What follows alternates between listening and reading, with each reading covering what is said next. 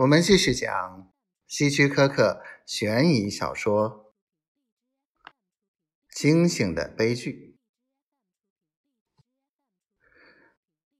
我们都觉得莱森一定是疯了。其实，不仅我和福伯格有这种想法，连那只猩猩恐怕都觉得他疯了。因为每当他大肆吹嘘的时候，那只猩猩就会显得非常纳闷为什么主人这么兴奋？可那只猩猩怎么会知道莱森在想些什么呢？他又怎么会知道莱森已经在头脑中架起了一座天梯，正试图一点点爬上这座天梯，去吻仙女的脚后跟呢？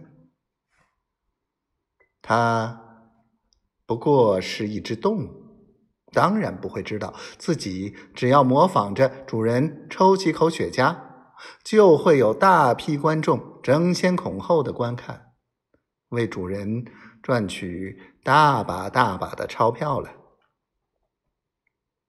它毕竟还是动物，野性难寻。有一天，猩猩的野性爆发了。怎么也不肯学莱森教他的一个新技能。恰巧那天莱森喝醉了，想想看，发了野性的猩猩和耍起酒疯的莱森，两个家伙遇在一起，能有什么好事？事后，皮尔莱森告诉我，撒野的猩猩将雪茄狠狠地扔在地上。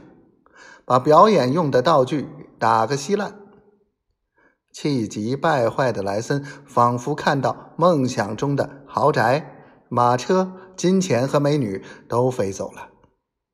他一气之下喝掉了一整瓶酒，借着酒劲儿做了一件疯狂的事。斯格瑞博讲到这里，停顿了一下，院子里。一片寂静，连院外黑漆漆的丛林也变得安静下来，似乎那些树木也在侧耳倾听斯格瑞博的故事。夜渐渐的深了，生物学家的故事从他的口中娓娓道来，好似一根魔鬼的手指。拨动着丛林中每个生灵的心弦。